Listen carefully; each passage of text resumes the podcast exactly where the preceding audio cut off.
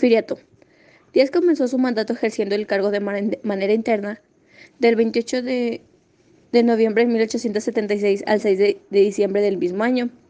Luego del triunfo de la Revolución de Tuxtepec, el 17 de febrero al 5 de mayo de 1877, posteriormente de forma constitucional, hasta que en 1884 se perpetuó en el cargo hasta 1911, donde estalló la Revolución Mexicana.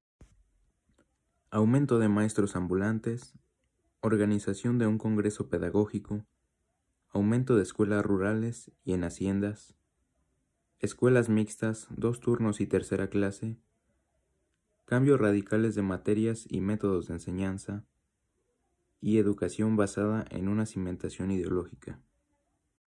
Ámbito cultural, literatura, música, arquitectura, teatro. Tema, ámbito social. Subtemas, desarrollo urbano, clero y problemas con la esclavitud, desigualdad social e injusticias sociales. Ámbito político, idealismo conservador, presidencialismo centralista, gobierno, concepciones, negociaciones, reconciliación con la Iglesia, generación de poder, democracia y élites sociales.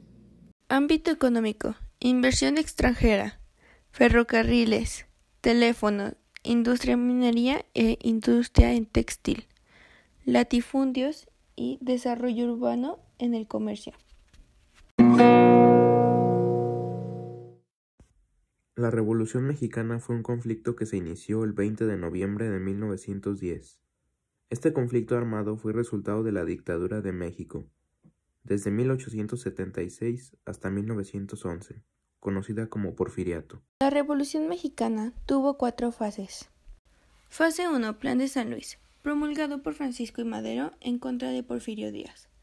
Propone convocar a la población en general a levantarse en armas para derrocar al porfiriato, establecer elecciones libres y democráticas, además de restituir a los campesinos las tierras que les habían sido arrebatadas por los asentados.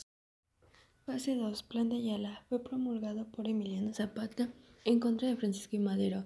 Este proponía desconocer el gobierno de Madero, quien acusa de traición hacia las causas campesinas a las cuales estaba comprometido desde el Plan de San Luis.